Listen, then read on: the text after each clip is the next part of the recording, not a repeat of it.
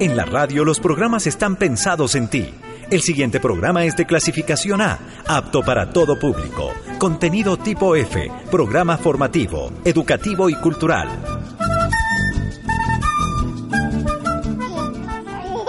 Necesitamos crecer con nuestros hijos, darles nuestro afecto. Necesitamos educarlos con amor. La radio de la Asamblea Nacional presenta su espacio, Educar con Amor programa de formación educativa y psicológica para las familias. Iniciamos. Hola, ¿qué tal? Muy buenos días. Bienvenidos a Educar con Amor aquí en la radio de la Asamblea Nacional. Muchísimas gracias por colaborar con nosotros y estar siempre en sintonía de esta estación y de este programa que busca justamente el bienestar a través de las recomendaciones adecuadas y efectivas de nuestros profesionales. Soy Andrea Ríos y quiero darles eh, la bienvenida a través de, estas, de este saludo integral que tenemos para nuestros amigos en Ambato y La Tacunga a través de 94.9 FM, a nuestros amigos que nos sintonizan en Cuenca Yazogues en 98.5 FM y en Machala a través de 93.1 FM. Recordarles de nuestro correo electrónico programa educar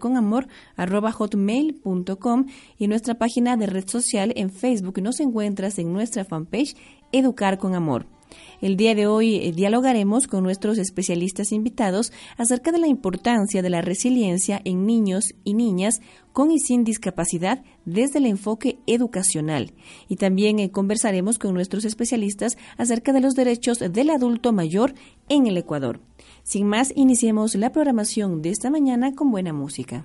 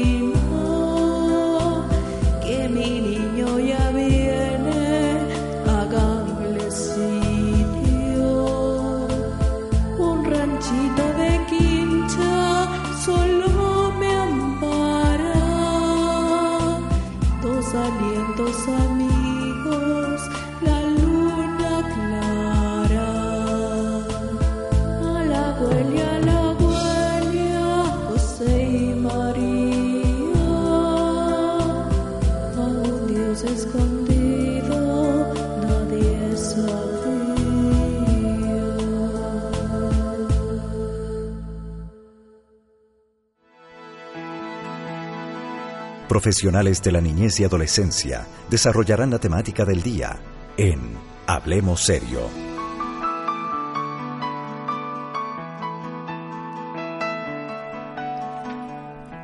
Y bien, volvemos ya con nuestro primer segmento, Hablemos Serio, aquí en la radio de la Asamblea Nacional.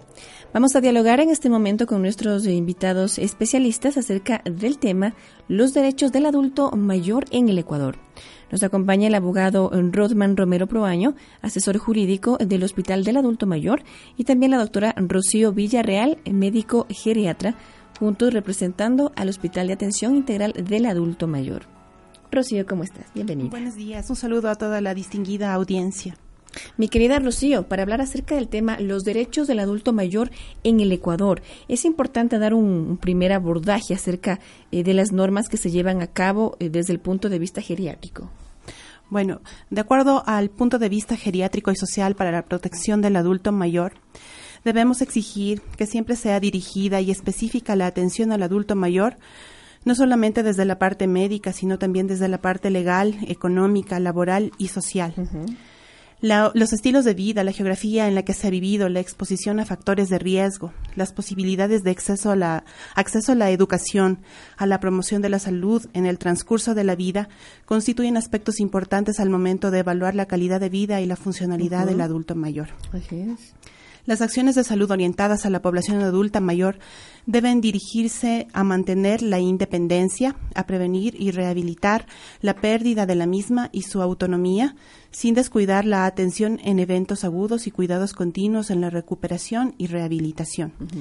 Visualizado así en este escenario, el Ministerio de Salud Pública debe siempre velar por la integridad del adulto mayor y especificar su atención, realizando instrumentos técnicos, científicos, éticos, legales, para estandarizar y reglamentar la asistencia continua y progresiva e integral a las personas adultas mayores, por lo que debe ser de cumplimiento obligatorio y la no aplicabilidad debería originarse una, una sanción. Se debe enfatizar la atención especializada por parte del médico geriatra para fomentar de esta manera por parte del Estado y del Ministerio posgrados en esta rama de la medicina y se fortalezca la atención médica del adulto mayor con evaluación gerontológica, pues el adulto mayor no solo adolece problemas físicos o médicos, sino también tiene problemas sociales que deben ser atendidos prioritariamente, dando soluciones definitivas, conscientes, que otorguen eh, seguridad eh, para vivir dignamente en la vejez. Así tiene que ser, finalmente. ¿Qué significa esto de dignidad? Bueno, vivir con dignidad significa tener una adecuada calidad de vida, ¿sí? El adulto mayor debe tener eh, controladas sus comorbilidades, todas sus patologías, todas sus dolencias, no solo en la, no solo en la parte física, sino también en la parte emocional, afectiva, psicológica y también como una, eh, estar inmerso en la sociedad para ser eh, tomado en cuenta como un ente productivo para la sociedad. Sin embargo, Rocío, cuando este tipo de apreciaciones no suceden, eh, se da el tipo de maltrato, bueno, maltrato y sus diferentes tipos, ¿no? En ese sentido, eh, con respecto al maltrato del adulto mayor, ¿podríamos quizás dar una connotación de lo que sucede en nuestro país y a nivel de Latinoamérica? Sí, lastimosamente hay maltrato en el adulto mayor, tanto a nivel mundial, Latinoamérica y en nuestro país. Lastimosamente hay un silencio cómplice. Además, eh, se contribuye eh, con este silencio a que se desconozca la dimensión del problema, porque no se dispone de estudios suficientes, tampoco de la incidencia o prevalencia real del maltrato en los adultos mayores. Entonces, esta es una problemática mundial, pero sabemos que es real y que es un fenómeno complejo, multifactorial, serio y sobre todo muy grave. En un informe de la Organización Mundial de la Salud sobre la situación mundial de la prevención de la violencia en el adulto mayor, realizado en el 2014 y de acuerdo al eh, reglamento de la Oficina de las Naciones Unidas contra la Droga y Delito y el Programa de Naciones Unidas para el Desarrollo, indica que solo 133 países fueron evaluados y lastimosamente teníamos solo informes del 17% de estos países sobre maltrato en la vejez. Sabemos que esa cifra puede ser mucho mayor, pero eh, se han estudiado eh, el 17%. En el mundo actual hay una tendencia creciente en relación a la violencia en el adulto mayor, tanto en Colombia, Brasil, Panamá y también no se queda atrás nuestro país, que es Ecuador. Tenemos como datos, de acuerdo a la encuesta SABE realizada en el 2009, que apenas el 30% en nuestro país de adultos mayores cuenta con la asistencia de un familiar, llámese hijos, esposa, nietos, para su cuidado más de 100.000 personas de adultas mayores de 65 años sufren por falta de ayuda eh, de sus familiares, eh, a lo mejor un riesgo social o cierta eh, limitación en su funcionalidad. Secundariamente a una caída, ¿sí? Entonces necesitamos un compromiso efectivo por parte de la familia para que los pacientes que tengan limitaciones en sus actividades básicas de la vida diaria, como es el autocuidado, tener un compromiso para que estos pacientes frágiles no se vuelvan dependientes. Los casos de maltrato y abandono a los adultos mayores eh, a veces son poco visibles y por lo general cuando se los presenta carecen de un enfoque de derechos. Lastimosamente, cuando son visibles en los medios de comunicación, se prioriza solamente la parte de ayuda social y por unas horas o por unos minutos o por un programa, ¿sí? Pero no se hace eh, realmente una protección legal de los adultos mayores que genere un compromiso para que mejoren su calidad de vida no solamente en la parte social, sino también laboral y económica. Así es, definitivamente es lo que lo que sucede, lo que resulta a través de esta aplicación de normas y de maltrato. En este momento eh, vamos a, seguir escuchando y compartiendo los villancicos de nuestra amiga Katy Vinuesa.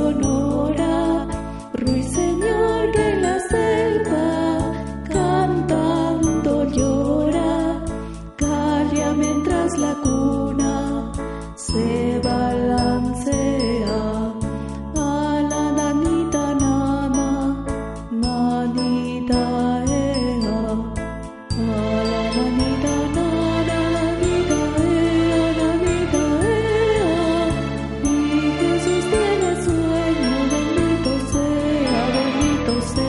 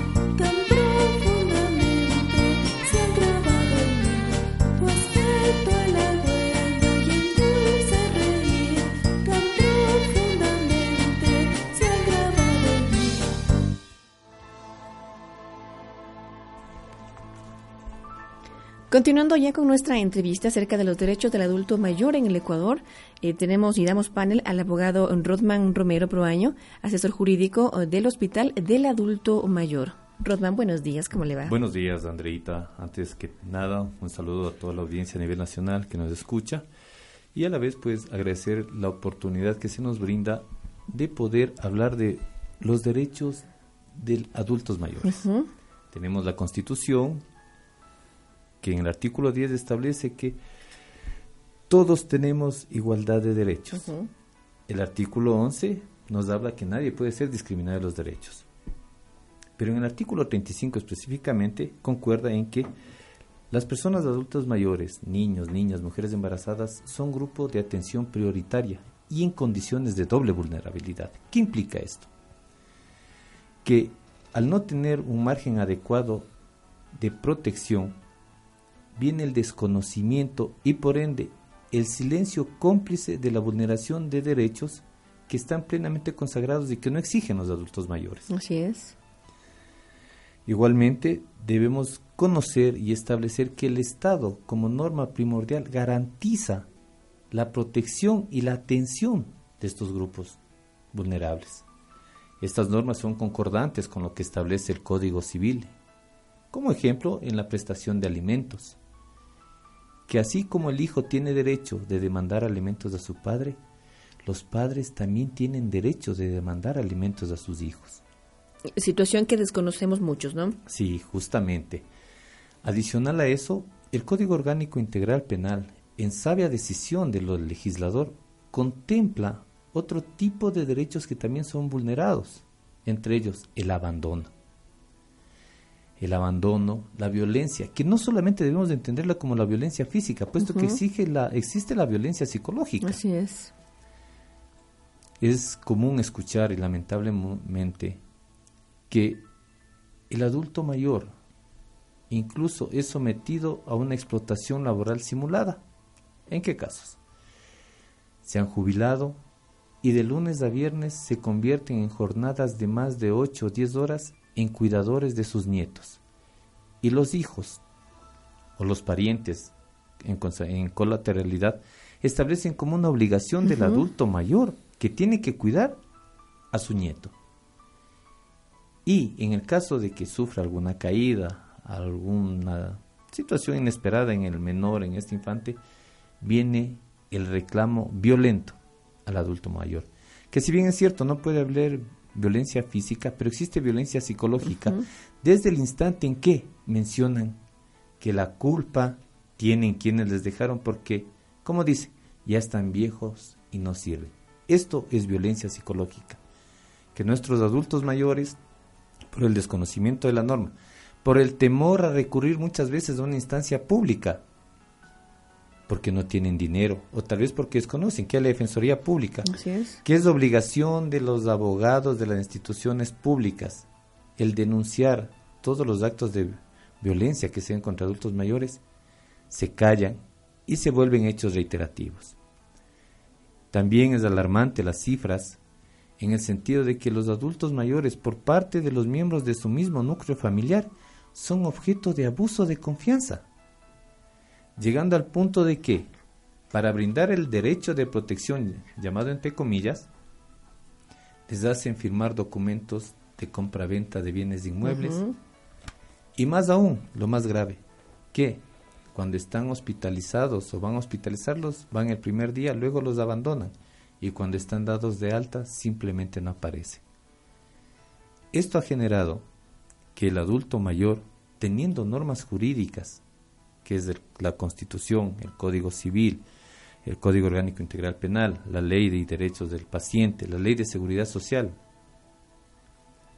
incluso la Ley de Discapacidades, al no tener un conocimiento pleno de eso y ante el concepto errado de que si el servidor público quiere hacerle el favor, lo ayuda, si no, no. Cuando es obligación del servidor público atender a la colectividad, a la ciudadanía, es la obligación, es nuestra razón de ser en el servicio público, se quedan desamparados y totalmente vulnerados. También creo que es importante mencionar algo que deberíamos saber nosotros, todas las personas, que la vejez no es un problema, la vejez es un éxito, basado en dos aspectos. El primero, yo porque soy adulto mayor no implica que pierdo o se ve reducida mi capacidad legal de reclamo de mis derechos porque sería el caso que igualmente un infante no tendría cómo reclamar sus derechos. Y la segunda es que el adulto mayor ha logrado completar, como lo menciono yo, el arte de haber sabido vivir. Porque no todas las personas pueden llegar a ser adultas mayores. Falta información de derechos y sobre todo, sobre todo, mi querida Andreita, una acción efectiva por parte del operador de justicia en determinados casos para que estos derechos no sean vulnerados y sean resarcidos. En caso de violencia, debo informar a todos los radioescuchas que no necesariamente tiene que haber el golpe, no necesariamente tiene que haber la agresión. Tan solo el maltrato, el inferir un improperio a un adulto mayor que afecte su condición anímica es violencia psicológica. Y la ley contempla medidas de protección, entre ellas incluso el alejamiento del agresor, la salida del agresor del bien inmueble o la casa donde comparte con el adulto mayor. Igualmente el Código Civil. Los jueces de la niñez y adolescencia están en la obligación de fijar una pensión alimenticia provisional que cubriría por parte de los hijos hacia el adulto mayor. Esto definitivamente es una, una realidad que se viene dando aquí en nuestro país, este abuso, como tú lo mencionas, de confianza de parte de los hijos, esta simulación eh, laboral y esta eh, demanda de los alimentos que puede darse de parte de nuestro adulto mayor. Estamos eh, dialogando acerca de los derechos del adulto mayor en el Ecuador con nuestros compañeros desde el Hospital de Integral del Adulto Mayor. Siga con nosotros en Educar con Amor después de este espacio promocional. Escucha Educar con Amor, de lunes a viernes de 10 a 11 de la mañana, por la radio de la Asamblea Nacional. Porque tus hijos se merecen lo mejor. La radio inicia su espacio publicitario. El espíritu de la ley. Ley de fortalecimiento a los regímenes especiales de seguridad social de Fuerzas Armadas y Policía Nacional. La normativa busca eliminar las inequidades existentes entre los oficiales y el personal de tropa de estas instituciones. Dispone que el retiro forzoso o baja se podrá solicitar a los 20 años de servicio y el voluntario a los 25 años. El aporte de las y los uniformados a la seguridad social baja del 23 al 14.45%. Los antiguos miembros seguirán contribuyendo lo mismo. En su caso no se modifican cesantía, seguros de accidentes profesionales ni mortuoria. Establece un seguro de vida por 50 mil dólares para oficiales y tropa que estén en servicio y quienes ingresen a estas instituciones. Ley de fortalecimiento a los regímenes especiales de seguridad social de Fuerzas Armadas y Policía Nacional. Asamblea Nacional, contigo de ley la radio finaliza su espacio publicitario.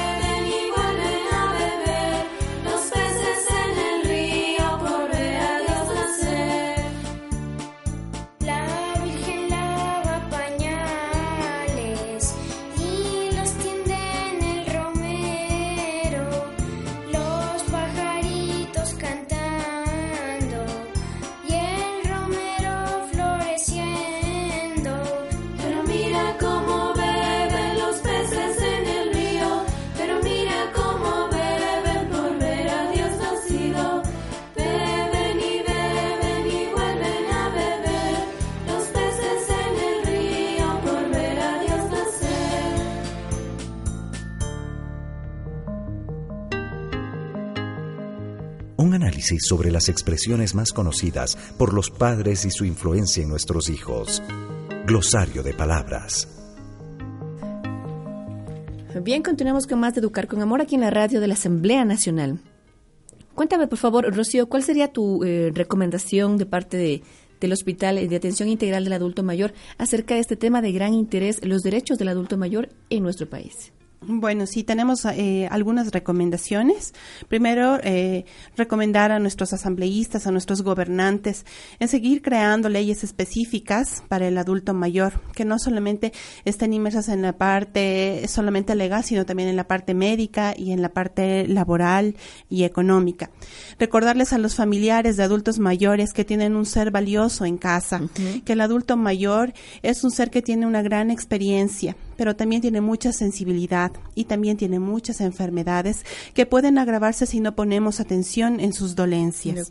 ¿Sí? Si un niño nuestro, un niño pequeño en casa tiene fiebre, nosotros seguramente al día siguiente eh, vamos a acudir pronto al médico pediatra o al especialista. Igual quisiera el mismo, la misma atención para el adulto mayor, cuando tienen fiebre, cuando tienen un dolor, cuando tienen un olvido, ¿sí? Cuando se caen o cuando tienen alguna una a lo mejor eh, emoción que no esté controlada, que puedan acudir rápidamente al hospital del adulto mayor. Porque probablemente es el inicio de las enfermedades de la vejez, como es el deterioro cognitivo, el Alzheimer, el Parkinson, síndromes de caídas, a lo mejor enfermedades con riesgo cardiovascular alto que no están controladas necesito que no solamente eh, eh, pongamos la mano en nuestro corazón para controlar sus dolencias físicas, sino también sus dolencias emocionales. Pacientes adultos mayores que pasan la mayor parte del tiempo cuidando niños, como hablábamos, o laborando, a lo mejor ayudando a sus hijos en sus, en sus trabajos, como muchas veces pasa que a lo mejor pongamos atención en sus olvidos, en sus dolencias, para que de alguna forma los médicos especializados del Hospital de Atención Integral del Adulto Mayor con su equipo multidisciplinario, que son psicólogos, rehabilitadores, eh, en conjunto logremos una calidad de vida adecuada para cada adulto mayor. Consideramos que mañana nosotros vamos a ser los adultos mayores y que nos encantaría que a cada adulto mayor le traten como nos gustaría que nos traten a nosotros. Muchas gracias. Rocío, muchísimas gracias por compartir estas palabras justamente eh, muy adecuadas en el momento acerca de la temática los derechos del adulto mayor en el Ecuador. Agradecer eh, tu compañía, Rocío, la compañía de, de Gracias, y la compañía también de la licenciada Gabriela Calero, comunicadora de Hospital de Atención Integral del Adulto Mayor, por la compañía y la entrevista del día de hoy. El abogado Rodman Romero Proaño, la doctora Rocío Villarreal y la licenciada Gabriela Calero, desde el Hospital de Atención Integral del Adulto Mayor, hoy dialogaron con nosotros acerca de los derechos del adulto mayor en el Ecuador. Ahora mismo en los estudios de la radio de la Asamblea Nacional nos acompaña la magíster Katy Vinuesa, especialista en educación infantil especial y artista para dialogar acerca de la importancia de la resiliencia en los de niños y niñas con y sin discapacidad desde el enfoque educacional.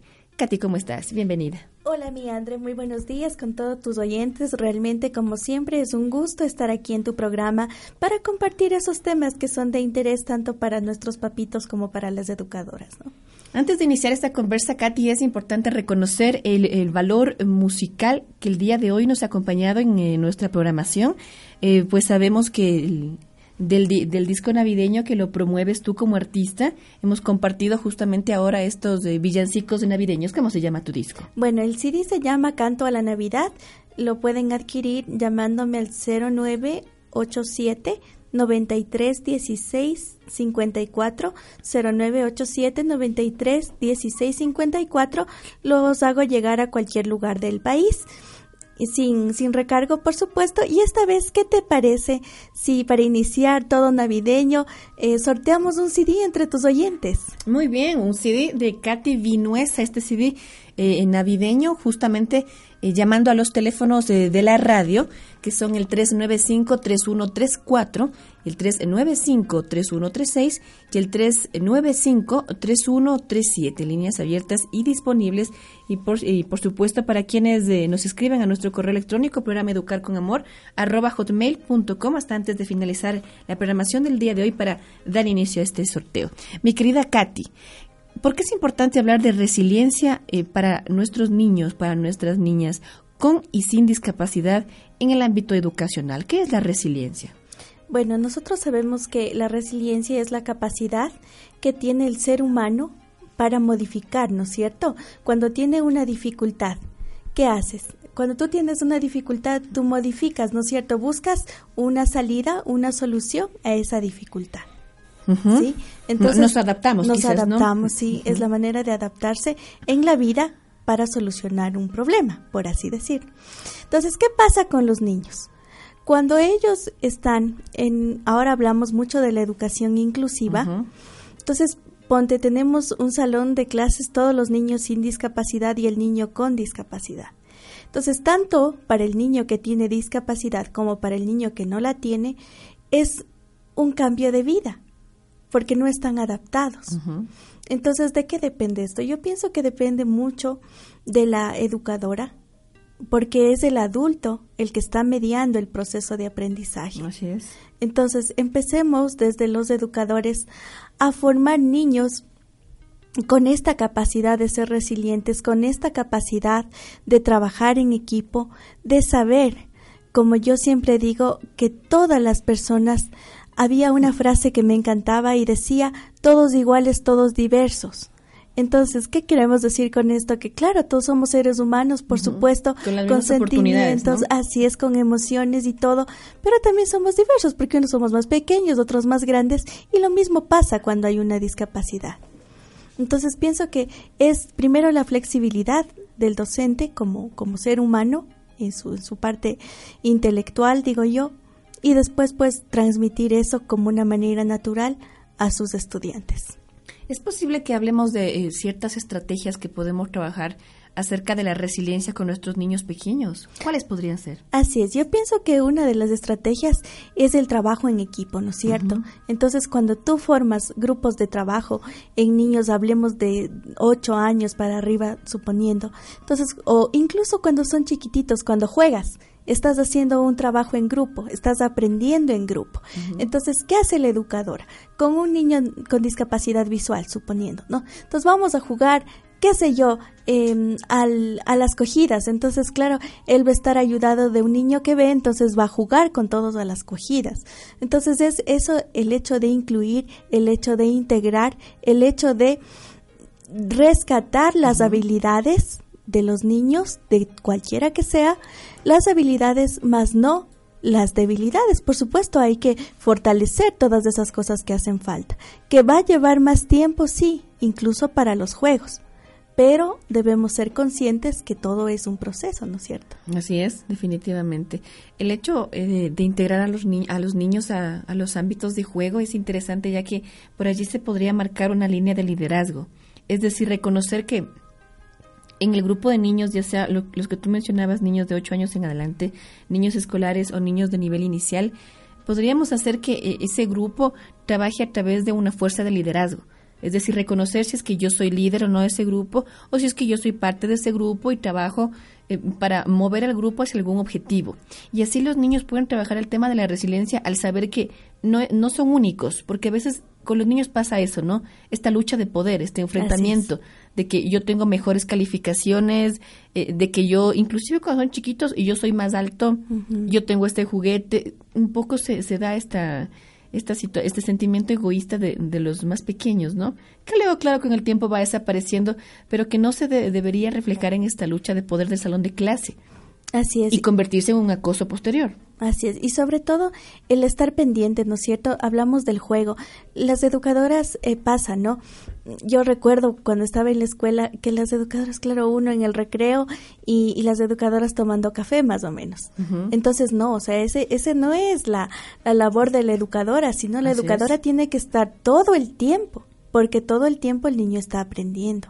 Entonces, ahí, siempre pendientes de, de sus conductas, de modificar todas estas cosas que, que, bueno, que se van aprendiendo con el tiempo, ¿no es cierto? Y de saber que todos lo podemos hacer. Entonces, siempre estar pendiente de este aprendizaje continuo. Y después cuando ya haces trabajos en grupo, en clase, entonces es el trabajar para que los niños vayan construyendo el aprendizaje. Entonces tú planteas un tema y desde el tema pues pondremos lecturas, eh, ahora con la tecnología haremos diapositivas, lo que fuere, y de eso pues vamos trabajando en equipo. ¿Cuáles son algunas de las de, de los beneficios que a los niños les da el juego?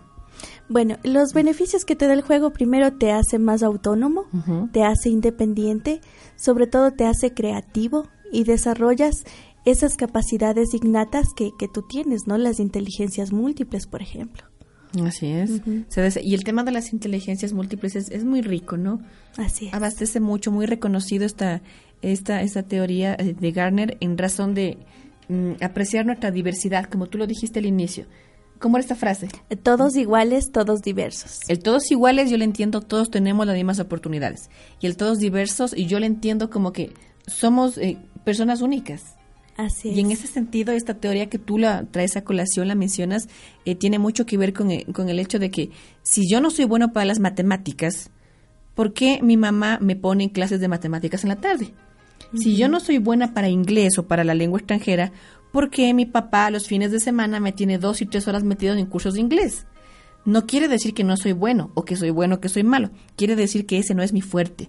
Y si es que no es mi fuerte, y no me gusta, porque me gusta quizás otras cosas, porque mis papás insisten en hacer lo que no me gusta y lo que no nace de mí. En ese sentido, los padres muchas veces cometemos el error de no descubrir el talento innato de nuestros hijos y más bien estamos siempre apostando por lo que socialmente podría eh, decirse eh, la parte de lengua y de matemáticas, que es lo que siempre estamos con lo mismo. Cuando nuestros chicos están en segundo de básica, muchos tienen problema, por ejemplo, al aprender a leer y escribir desde un inicio como todo ser humano, ¿no? Sin embargo, a veces las mamitas vemos que nuestros hijos no, no le entran de, buenas a primera con ese aprendizaje y estamos mañana, tarde y noche. Ven, te dicto las palabras. Ven, te voy a decir una oración. Ven, vamos al cuento. Que ya no es una, un motivo de estimulación, es un motivo de, invadir la individualidad del niño. Ahí yo te diría qué importante es trabajar con el equipo multidisciplinario, ¿no es cierto? Donde está la educadora, donde está la psicóloga, donde está la persona encargada de lo que es educación especial para hacer en este caso el asesoramiento pertinente, los seguimientos que se deben hacer para respetar todos estos procesos que se da tanto en los niños como en los padres, porque no, no son los niños los que te rechazan, sino a veces es el adulto el que dice, ay, mi hijo se va a traumar porque hay una persona con discapacidad en, en, el salón o en la escuela o lo que fuere, ¿no? Entonces es ir preparando como el terreno para que este, este cambio no sea tan brusco para, para los niños, ¿no? E irle viendo de una manera muy muy normal natural ¿no? y yo pienso que esto aporta significativamente al adulto verás al adulto que estuvo con alguna persona con discapacidad en su proceso de enseñanza-aprendizaje, porque se hace mucho más sensible, eh, se hace mucho más humano, que creo que son esas fortalezas que desgraciadamente a nivel social se han ido perdiendo. Entonces pienso que sí, que sí requiere de más esfuerzo del docente, de buscar estrategias para trabajar con una persona con discapacidad, que sí, claro, pero no es que vas a buscar cosas que no existen, o sea, es un poco de creatividad sumada a la voluntad, digo yo, para trabajar con alguien y pedir el asesoramiento pertinente, porque no todos conocemos. Entonces, es el buscar qué es lo que yo puedo hacer por el otro y seguir adelante, ¿no es cierto? Tenemos miedo, y es justo, tenemos miedo a lo desconocido, pero está en enfrentar y en hacer de esta educación que sea más justa y más equitativa, ¿no es cierto? Pienso que, que esa es la idea y prepararles a los chicos para la vida. No quiero decir que a los chicos con discapacidad se los haga totalmente dependientes del adulto, sino que sean independientes en la medida de sus posibilidades, pero que sean independientes y que estén preparados para ser adultos que contribuyan a la sociedad y que de esta manera pues puedan ser activos dentro de los campos laborales y todo lo demás. Y por la otra parte, los chicos que no tienen discapacidad pues para que sean mucho más sensibles y pues en un futuro brinden oportunidades iguales, ¿no? Realmente pienso que, la, que los únicos límites se encuentran en, en, la voluntad de cada persona. Así es. Definitivamente es una, una cuestión no tanto humana, porque a veces cuando decimos la palabra humana como que nos suena a romántico, nos suena a una decisión que si queremos la hacemos y si no, no la hacemos. Lo que más o menos sucede con el tema del adulto mayor. Si queremos le ayudamos y si no, no. Y, no, no es una cuestión de, de, de, romanticismo, de sensibilidades, sí podría ir por allí, pero es un tema también de garantía de derechos. Así es, y hablando de derechos, yo creo que lo importante es saber que tanto los niños sin discapacidad como los niños con discapacidad tienen derechos, sí, por supuesto, pero también no nos vayamos sobre los derechos, o sea, tampoco querramos decir, fucha, yo tengo derechos, puedo hacer lo que yo quiera, no, no, tampoco, sino vamos a pensar también en que como tengo derechos, tengo obligaciones. Y eso es muy importante. Así es, que no nos suceda como nos pasa a los papitos cuando nos cuando eh, exigimos la salud y la educación, siempre lo digo yo Decimos nosotros, es que el gobierno me debe la salud cuando vamos a una institución pública. Cuando vamos a una institución privada, es que me deben la salud y la educación porque esta es mi plata. Bueno, siempre exigimos. Así es. ¿Y a qué momento damos? O sea, siempre vamos a pedir. O sea, tienen que darme la educación, tienen que darme la salud, tienen que darme la atención. O sea, ¿y a qué momento nosotros aportamos y decimos, me voy a poner del lugar del otro señor que está allí? Y esta vez no le voy a levantar la voz, esta vez no le voy a hacer aquí un, relajo, esta vez no le voy a, pedir algo al profesor a cambio de mi dinero, porque a veces nos pasa eso, ¿no? Pensamos que el dinero compra conciencias y no es así, lamentablemente. Mi querida Katy, cuéntanos por favor acerca de eh, tu ejecución musical, ¿desde cuándo estás inmersa en el tema de la música? Bueno, yo te comento que estoy a partir de, lo, bueno, desde los cinco años diría yo toda una vida. Eh, inicié en Sinamune, posteriormente Estuve en el Conservatorio Nacional, y me gradué de técnico en piano, estudié canto con la maestra Cecilia Tapia, con la cual continué estudiando para perfeccionarme, y, al igual que el piano, ¿no? Posteriormente tuve la oportunidad de ir a Argentina, estudié con una maestra como para resumirte un poco el, la historia, y, y bueno, siempre estuvo vinculada a la música a mi carrera profesional, ¿no? Y pienso que el apoyo familiar es muy importante, ¿no? Hablando de, de estos procesos educativos, el apoyo familiar es fundamental. Es decir, que la escuela, la familia y el niño son las partes fundamentales para que los procesos de enseñanza se den. Definitivamente. Y no solamente de enseñanza, procesos sociales, procesos más humanos, procesos más claros, ¿no? Que, en los que podamos nosotros ya no hablar de, de una inclusión. Quizás, ¿sabes que Yo pienso de manera utópica, de aquí a unos 10, unos 20 años, unos 50 años, la palabra inclusión va a ser una palabra realmente que no se la utilice porque todo va a ser parte de lo natural. La diferencia entre la palabra natural y normal es que la palabra normal nos la inventamos nosotros. Es decir, nosotros decimos quién está en nuestro grupo y quién no, quiénes son normales y quiénes no lo son. La palabra natural te viene desde el nacimiento, porque tú desde el nacimiento no decides si quieres ser hombre, si quieres ser mujer, no lo decides eh, de qué familia va, a qué familia vas a llegar, tú no lo decides. Entonces son situaciones naturales, que es diferente a la parte normal, donde uno puede darse cuenta que al final todos somos seres humanos y ahí se acabó todo. Así es, y sobre todo verás que yo también pienso en eso profundamente y creo que está o sea, en el tiempo, ¿no? Que transcurra el tiempo en el aprendizaje social, en el aprendizaje educativo y todo lo que esto implica. Y después pues tendremos una, un mundo más justo, más equitativo y tengo esa confianza también. Y sobre todo por una experiencia. Cuando yo viajé a Galápagos y formé una orquesta y un coro de niños de 5 a 11 años, estos niños o sea, los padres, como tú sabes, en la isla viven de diferentes países, ¿no? Entonces tienen una mentalidad como más abierta.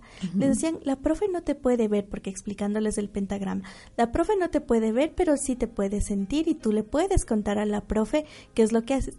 Créete que los niños, con el paso, qué sé yo, de dos semanas, lo vieron tan natural y estaban siempre pendientes de mí y más que pendientes, o sea, estaban siempre siendo más descriptivos a lo que ellos hacían y colaboraban. Imagínate, es lo, lo interesante de que los padres también sean parte eh, de la trilogía de la inclusión. Así es. Y como bien lo digo, ahora utilizamos la palabra inclusión de arriba para abajo, de izquierda a derecha. Así es. Yo creo que de aquí de una, a una década esa palabra nos la olvidaremos y ya serán estos procesos completamente naturales y en buena hora ojalá sea así. Mi querida Katy, cuéntanos por favor em, los discos, que en este caso el navideño y otras producciones musicales que las llevas tú con respecto a eh, estimulación temprana, entre otros, eh, ¿cómo podemos llegar a tus producciones musicales? Indícanos, por favor, tus números de celular, tus contactos, correos electrónicos y páginas. Bueno, eh, te cuento que estos CDs eh, por ahora están en promoción, así que pueden llamar porque si no se van a terminar. Y bueno, pueden llamarme al 0987 93 16 54 0987 93 16 54. Cuento con un disco de música clásica, otro de música ecuatoriana, música infantil y también música para estimulación con ritmos ecuatorianos y las letras son creadas por mí. Y este disco navideño, ¿no? Que está a su disposición, aprovechando que se acerca la época, pueden visitarme en mi fanpage de Facebook como Katy Lu artista ecuatoriana. Así que muchísimas gracias por, por estar en el programa, por escucharme. Espero que la música que lo he hecho desde el corazón sea del agrado de ustedes. Bien, mi querida Katy, gracias a ti por acompañarnos en esta mañana a comentar un poco este tema tan interesante, la importancia de la resiliencia en nuestros niños, en nuestras niñas con y sin discapacidad. Y agradecerte, mira, por este tema, porque para ti hubiera sido muy fácil decir hablemos solamente de niños sin discapacidad o con discapacidad, pero tú decidiste en el tema incluir a niños con y sin discapacidad y eso de parte tuya ya demuestra una mente bastante abierta. Muchísimas gracias a ti, Andre, por toda la apertura que tienes para mí siempre que hablamos. Realmente para mí es un gusto compartir. Eh, cuando yo vine acá la primera vez, te cuento que yo me sentí muy emocionada porque lo hacía de manera profesional, ¿no? Más no como de una forma personal. Así que aquí empecé en este campo profesional tan hermoso y quiero enviar un saludo a todas las personas que me escuchan, a mi maestra Susi Paredes, quien es la un poco mi asesora, digo yo, para buscar estos temas de interés. Bien, mi querida Katy, gracias por acompañarnos el día de hoy en Educar con Amor. Gracias a ti. La magistra Katy Vinuesa, especialista en educación infantil especial y artista, nos acompañó para dialogar acerca de la temática, la importancia de la resiliencia en niños y niñas con y sin discapacidad desde el enfoque educacional. Siga con nosotros en sintonía de la radio de la Asamblea Nacional. Soy Andrea Ríos y con nosotros terminamos este espacio de Educar con Amor. Será hasta una nueva oportunidad. Buenos días. Qué bien me siento. Hoy sé que puedo dar más de mí. He descubierto que el tesoro más grande es la familia. Aquí termina Educar con Amor, porque mis hijos se merecen lo mejor.